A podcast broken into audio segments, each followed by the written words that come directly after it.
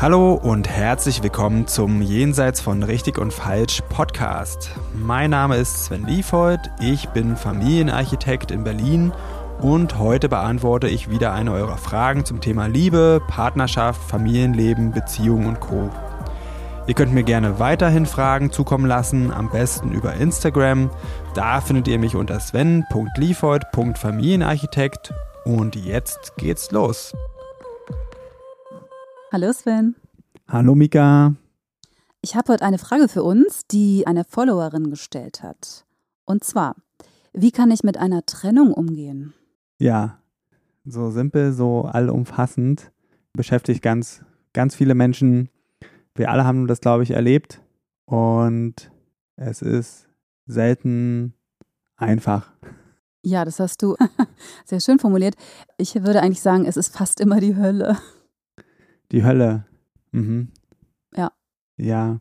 Also, so wie es im Film zum Beispiel ist, einer findet dann jemand neuen und der andere findet dann zufällig auch direkt jemand neuen und alle sind deswegen zufrieden und denken, ja, das war jetzt genau das Richtige. Oder man stellt ganz simpel fest, hey, wir passen nicht zusammen und deswegen trennen wir uns. Wir bleiben aber Freunde. Genau, das kommt ganz, ganz selten vor. Nee, nämlich in der Realität ist es ja so, dass dein Partner sich trennt und sofort eine andere findet und du darfst dir das angucken. Zum Beispiel. Hast du das schon so erlebt? Ja, so ähnlich, so ähnlich. Ja, okay, das ist natürlich blöd dann, ja. Voll blöd. Ich bin ja der Meinung, der, der sich trennt, sollte auch als letzter äh, eine neue Beziehung haben. Ja, könnte man in das große Regelwerk auch mit aufnehmen. Das, ja, ja wenn es ein Regelwerk gäbe, dann würde ich das sofort aufnehmen. Mhm. Ja, gibt es leider nicht. Deswegen denke ich, gibt es die Frage und wir können ja mal gucken, was wir da so heute zusammentragen. Und ich habe mir gedacht, wir machen das entlang dieser berühmten Phasen einer Trennung. Ne, da gibt es ja verschiedene Phasen. Zum Beispiel los geht's mit Schock und Verleugnung, äh, gefolgt von Wut und Schmerz und so weiter. Dass man gucken kann, in welcher Phase befindet man sich und was kann man dann da vielleicht auch tun in der jeweiligen Phase. Mhm. Ja, gute Idee. Ja? Mhm. Dann lass uns mal losstarten mit Schock und Verleugnung. Ja. Ich befürchte, also durch, durch den Schock muss man jetzt erstmal durch, ne? Weil der Schock ist ja was, dieses Plötzliche, was einsetzt, da kann man irgendwie noch nicht, glaube ich, so eine, zumindest für den ersten Schockmoment hat man keine Strategie parat, würde ich sagen. Was sagst du? Diese Phase ist hauptsächlich für die Menschen, die dann äh, verlassen werden. Genau, ja, ja. Genau. Ja? Und also dann ist erstmal dieses nicht wahrhaben wollen oder hey, oder ne, besonders in Fällen, wo, wo das plötzlich kommt, wo vorher gar, gar nicht versucht wurde oder wo gar nicht so richtig offen kommuniziert wurde. Hier, unsere Beziehung steht hier gerade auf der Kippe. Äh, da ist das schwierig. Ich erlebe es auch wirklich oft bei Männern, dass die aus allen Wolken fallen, wenn die Partnerin sich trennt obwohl die schon sehr viele Signale gesendet hat. Und deine Frage war jetzt, ob man da überhaupt irgendwas tun kann in der Phase. Ja, ob man den Schock nicht einfach irgendwie aushalten muss. Ich würde dem zustimmen und würde aushalten durch Erlauben hm. ersetzen. Also nämlich die Gefühle, die da eine Rolle spielen. Also wirklich alles fühlen, was da ist, den, den Schmerz, ja, manchmal brauchst du auch einfach so nur Zeit. Ja. Ich habe das auch schon ja ein paar Mal erlebt. Und dieser Modus, das, das flacht ja dann ab, diese, diese Gefühlsgewalt, die flacht ab, weil der Körper das gar nicht aufrechterhalten kann.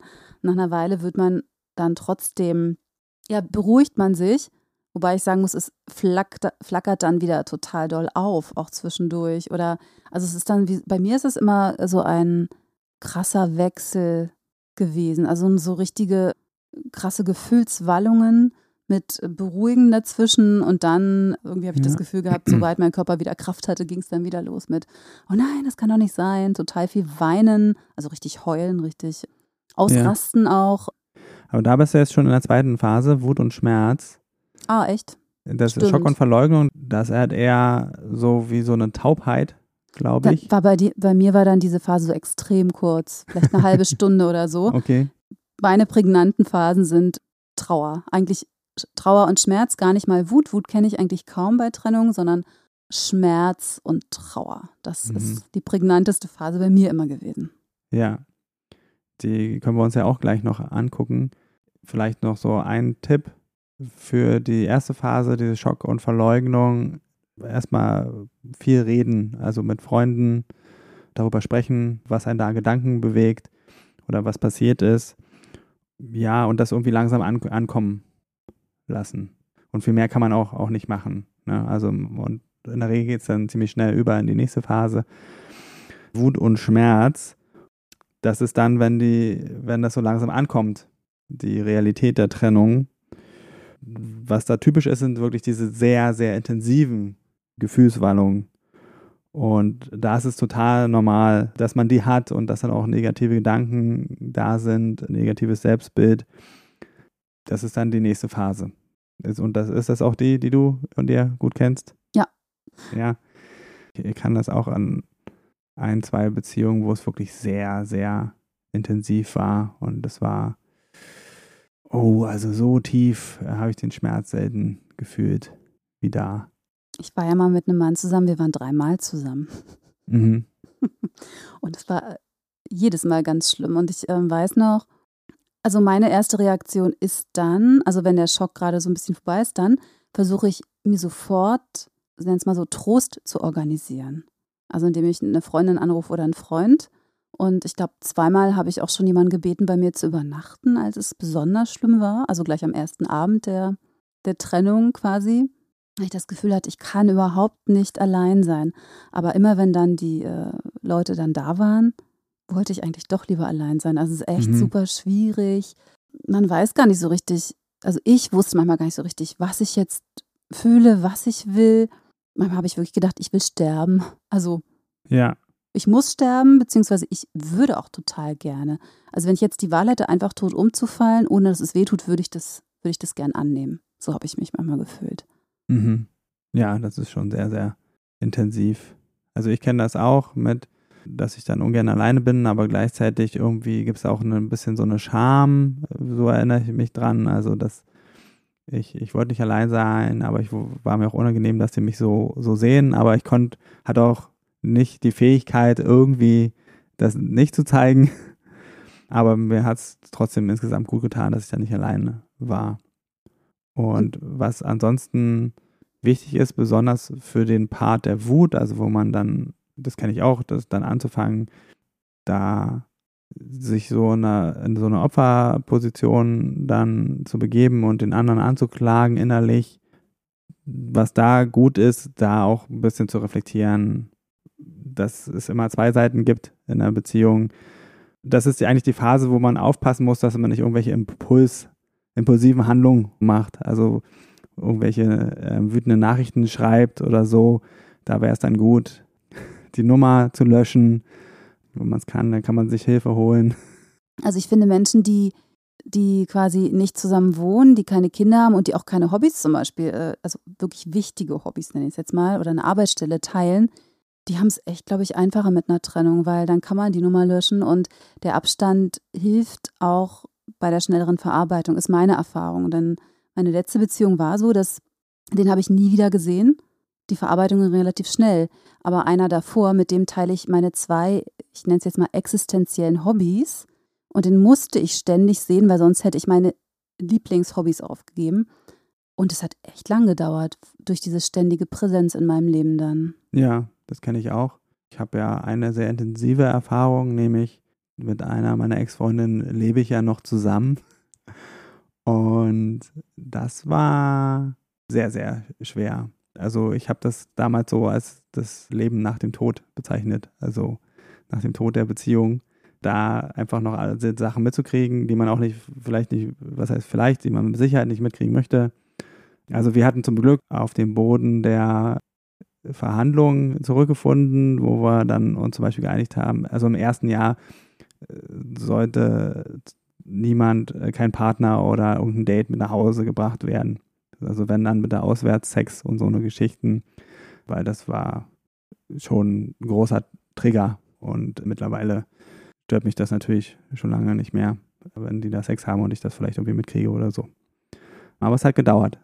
Sehr lange. Wo waren wir? Phase Wut. Und interessanterweise wechselt sich Wut auch oft mit Schuldgefühlen ab in dem Moment. Ich habe irgendwas falsch gemacht. Ist ja kein Wunder, dass der mich verlassen hat, weil ich habe ja das und das und ich bin ja so und so. Das kenne ich auch ganz stark, dass ich das eben so mit Trauer und Schuldgefühl, das hat sich immer abgewechselt über wirklich einen langen Zeitraum. Ja. Und da kann es helfen, wenn man irgendwie eine außenstehende Person hat, wo man das irgendwie ein bisschen reflektieren kann, die eigene Rolle in der Beziehung und das einordnen kann, ja. Sowohl einfach die Sachen, wo man mit dazu beigetragen hat, aber auch eben äh, wo man nicht mit dazu beigetragen hat oder dass es einfach immer auf beide ankommt in der Beziehung und auch beide mit der Grund dafür sind, wenn es scheitert in der Regel. Das ist auf jeden Fall noch eine sehr intensive Phase und zwischen Wut und Schuldgefühlen kommt dann als nächstes die Verhandlungsphase. Also Verhandlung und Hoffnung oder auch Depression. Du nix gerade. Ja, kenne ich auch. Ich hatte ewig Hoffnung noch bei der einen Beziehung, ob das wieder äh, klappt, weil es hat ja auch noch dreimal geklappt. Ja, dann denkt man sich, ach, klappt schon noch ein viertes Mal. Ja. Ich konnte die Trennung auch gar nicht so richtig ernst nehmen dann, ne? weil man hat ja dann schon so einen gewissen äh, Rhythmus, nenne ich es jetzt mal. ja, das stimmt. Das, äh, das kommt auch tatsächlich häufig vor, dass es dann so eine On-Off-Phase gibt. Und dass auch oft der Part, der dann verlassen, verlassen wurde, dann ganz viel anbietet oder sich auch speziell Männer sehr viel dann sinngemäß sich am, am Riemen reißen und ganz viel versuchen, da aufmerksam zu sein. Und weil man in dem Glauben ist, man kann es nochmal rumreißen. Ja. Kann man manchmal ja tatsächlich auch. Nur ich glaube, wenn dazwischen ein bisschen Zeit vergeht und man Dinge ändert, auch weil man sie selber ändern möchte und nicht nur, weil man irgendjemandem wieder gefallen möchte, sondern Dinge, die einen die vielleicht der Partner bemängelt, aber die einen tatsächlich selber an sich stören. Weiß ich nicht, zum Beispiel, du wirst zu schnell oder ja, jemand wird schnell wütend, das hat den Partner doll gestört und man selber leidet auch drunter. Und wenn man das dann irgendwie in den Griff kriegt, also ich habe nach Beziehung auch ein paar Änderungen vorgenommen, aber nur bei den Dingen, die mich selber total belastet haben. Also kann so eine Trennung im Nachhinein auch was Positives sein, weil man weil ich, ich habe in manchen Dingen mehr Verantwortung für mich übernommen. Ich habe dann auch oft nach so positiven Dingen gesucht. Was ist denn jetzt auch positiv an der Trennung? Und das hat mich auch oft gerettet, würde ich sagen. Also es ist so eine meiner Strategien, zu sehen oder eben dann zu sehen, ja, die Trennung war jetzt auch das und deswegen, aber so habe ich es auch geschafft, den und den Punkt für mich zu ändern, weil er mich ja auch gestört hat. Und vorher hatte ich irgendwie nicht so die, die Energie, aber jetzt, also ein paar gute Dinge bleiben dann einfach auch. Mhm. Also das geht vielen so, wenn man dann richtig durch ist durch die Trennung. Dass das auch einfach auch eine Chance, Chance ist für einen. Und in einer Beziehung ist es auch eine Chance. Und spätestens an dem Punkt ist es dann aus meiner Erfahrung Zeit für eine Paartherapie. Also weil so alleine diese Verhandlungen, dann passiert eben doch ganz viel erst nur daraus, weil man den anderen nicht verlieren will, aus Verlustangst und nicht aus dem inneren Willen. Ich will hier wirklich was verändern. Alleine kommt oft der Part zu kurz, so die tieferen Mechanismen zu verstehen, die da eine Rolle gespielt haben. Ja, dann ist man vielleicht gewillt, den Wünschen der Partnerin, des Partners dann an der Stelle nachzugeben, wo man bisher das nicht gemacht hat oder wo es einem nicht so wichtig war. Aber das ist dann oft nicht sehr nachhaltig. Und deswegen ist es total wichtig, wenn man dann in der Verhandlung nochmal sagt, okay, wir probieren es nochmal, dann wirklich sich begleiten zu lassen. Ich kenne es eigentlich nicht so, dass man durch Verhandlungen wieder zusammenkommt. Also entweder wir sind wieder zusammengekommen oder wir sind nie wieder zusammengekommen, aber aber du hast auch eben gesagt, du bist dreimal mit einem wieder zusammengekommen. Ja, aber ich habe nicht so doll mit dem verhandelt. Also ich habe jetzt nicht gesagt, ich biete dir das und das und das. Wir sind uns halt ständig begegnet und der fand mich halt immer irgendwie scharf auch und das habe ich wahrscheinlich auch ausgenutzt. Also nicht ausgenutzt, aber das war halt der springende Punkt. Deswegen sind wir auch immer wieder zusammengekommen. Mhm. Aber ich habe jetzt nicht gesagt, ich ändere mich in der Richtung, in der Richtung, in der Richtung. Ich meine, wir haben schon geredet auch, aber ich glaube, wenn jemand fest entschlossen ist, kannst du verhandeln, wie du willst. Derjenige muss dann auch unsicher sein, natürlich, ob er vielleicht nicht doch noch will. Aber es gibt auch Menschen, die sind fest entschlossen und dann Hilft ähm, keine, also dann hilft vielleicht eine Trennungsverhandlung, eine Trennungstherapie quasi. Ja, also das ist natürlich oft der Fall. In der Regel beobachte ich es bei Frauen. Also wenn Frauen den Entschluss gefasst haben, sich zu trennen, dann ist das in der Regel endgültig. Da sind die Männer dann einfach zu spät daran. Oh, ah, jetzt, ah, sie meint es wirklich ernst. Vielleicht könnte ich mich ja doch an der einen oder anderen Stelle bewegen. Das ist dann wirklich oft zu spät. Aber nicht immer. Und ich fand es nur wichtig zu sagen, wenn man an dem Punkt ist, wo man irgendwie vielleicht noch denkt, naja, vielleicht ja doch, dann auf jeden Fall nicht ohne Begleitung. Weil man eben nicht drei oder vier Versuche machen möchte, sondern wenn dann ein und dann kann man da auch wirklich rausfinden, klappt das zwischen uns oder klappt es nicht. Und da einfach auf eine Ebene tiefer abtauchen und gucken, was ist denn hier los? Warum gibt es denn diese Schwierigkeiten? Was sind innere Selbstgespräche? Was sind vielleicht Grenzen, die man schwer, schwer setzen oder schwer einhalten kann? Das wäre jetzt so mein Tipp, wenn es in die Richtung geht. Und wenn das Verhandeln alles nichts gebracht hat und die Hoffnung dahin ist, dann kommt halt die Depression, die gehört dann auch schon mit zur nächsten Phase und auch so ein Gefühl von, von Einsamkeit. Und das ist, glaube ich, die Phase, die, die so sehr an einem zehrt, wenn so die Hoffnung dann erstmal weg ist und äh, man sich erst erstmal so in so ein Loch fällt und weil man bisher ist man das Leben mit einem Partner, mit einer Partnerin gewohnt und dann man fällt es einfach schwer, sich das erstmal ohne den oder die vorzustellen. Ja, und dann kommen vielleicht so Sachen, dann kriegt man mit, was beim Partner los ist. Der hat vielleicht schon jemanden neuen und dann geht es richtig so, ach, und mit, ich finde nie wieder jemanden, der mich lieben wird oder der mich so liebt wie er oder sie. Und das ist dann richtig, richtig schwer.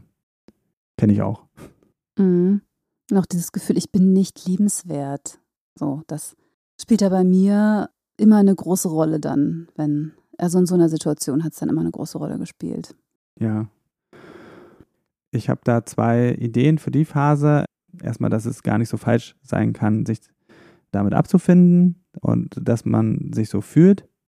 Aber dann wäre gut, sich vielleicht im Kalender irgendwo einzutragen, wann sollte die denn vorbei sein? Das finde ist, ist, eine Technik, die benutze ich öfter äh, für mich selbst, äh, aber auch in der Arbeit. Einfach so mal reinzuspüren, besonders wenn es einem richtig schlecht geht, wie lange könnte das denn noch dauern?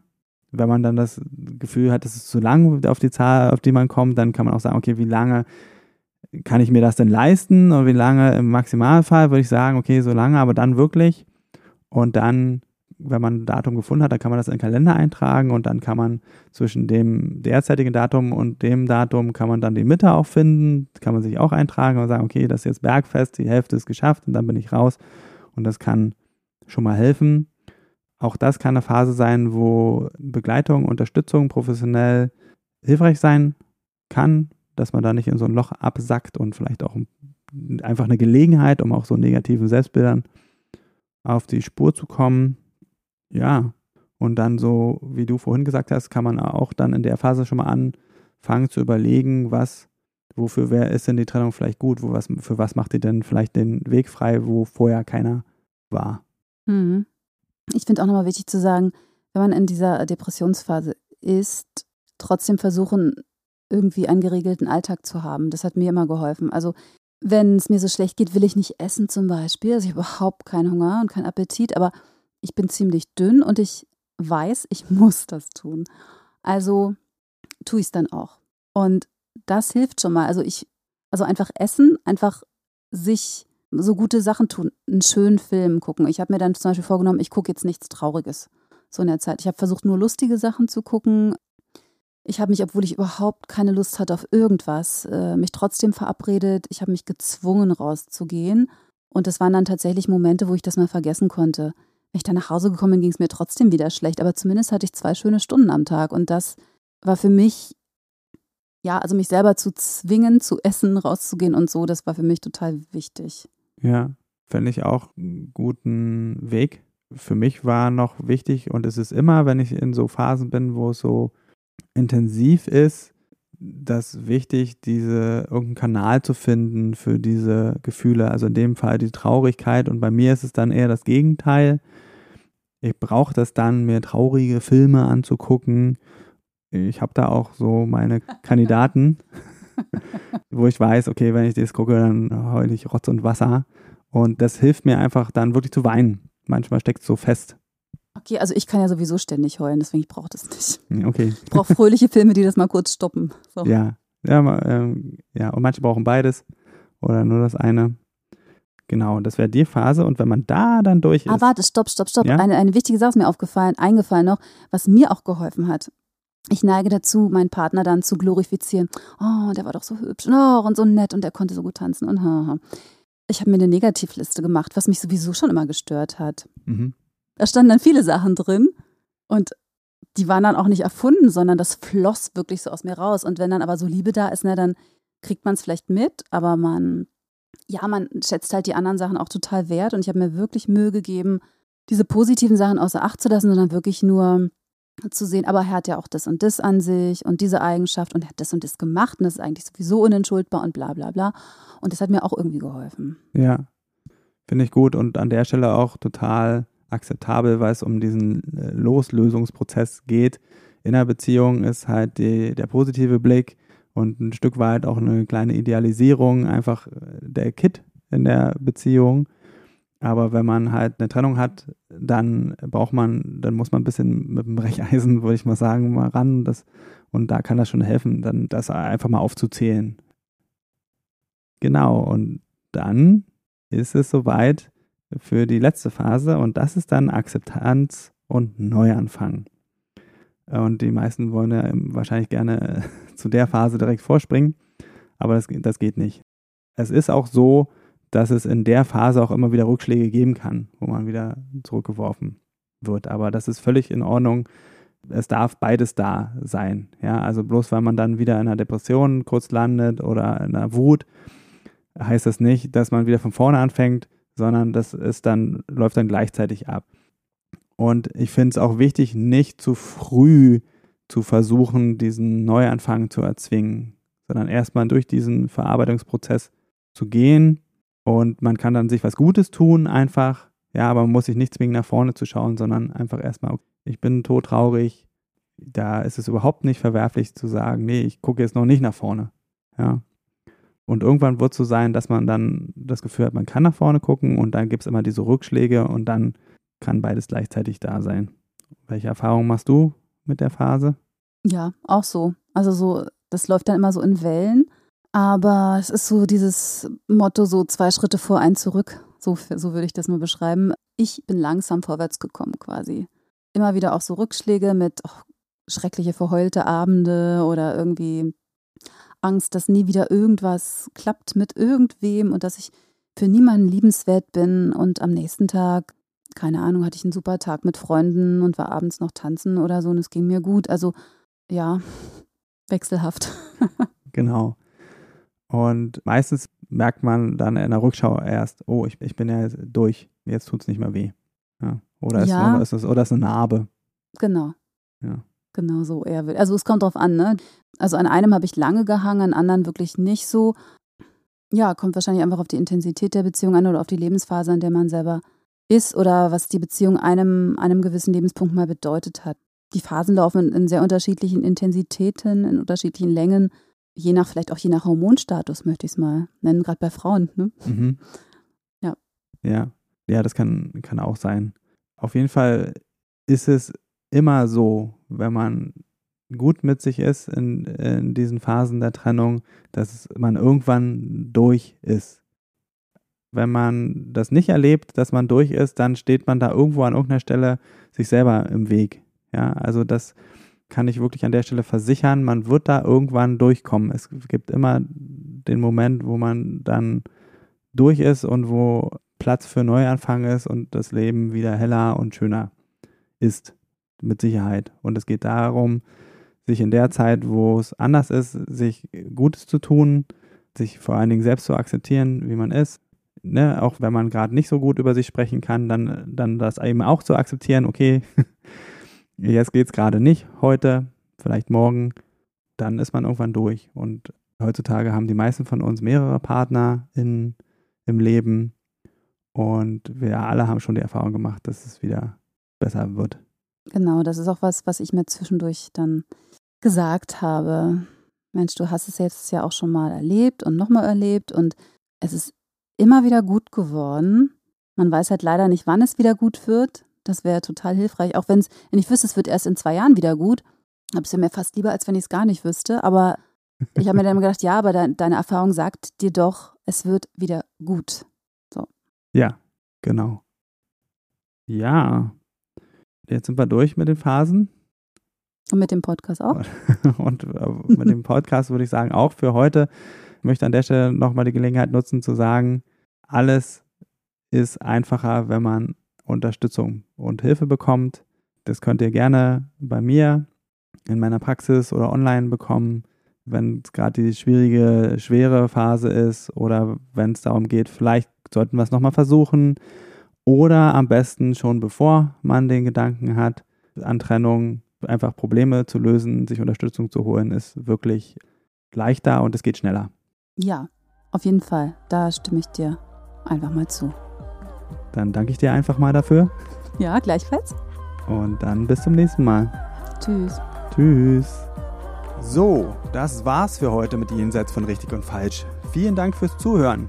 Wenn dir die Folge gefallen hat, dann abonniere doch den Podcast, schreib mir einen Kommentar und empfehle mich weiter.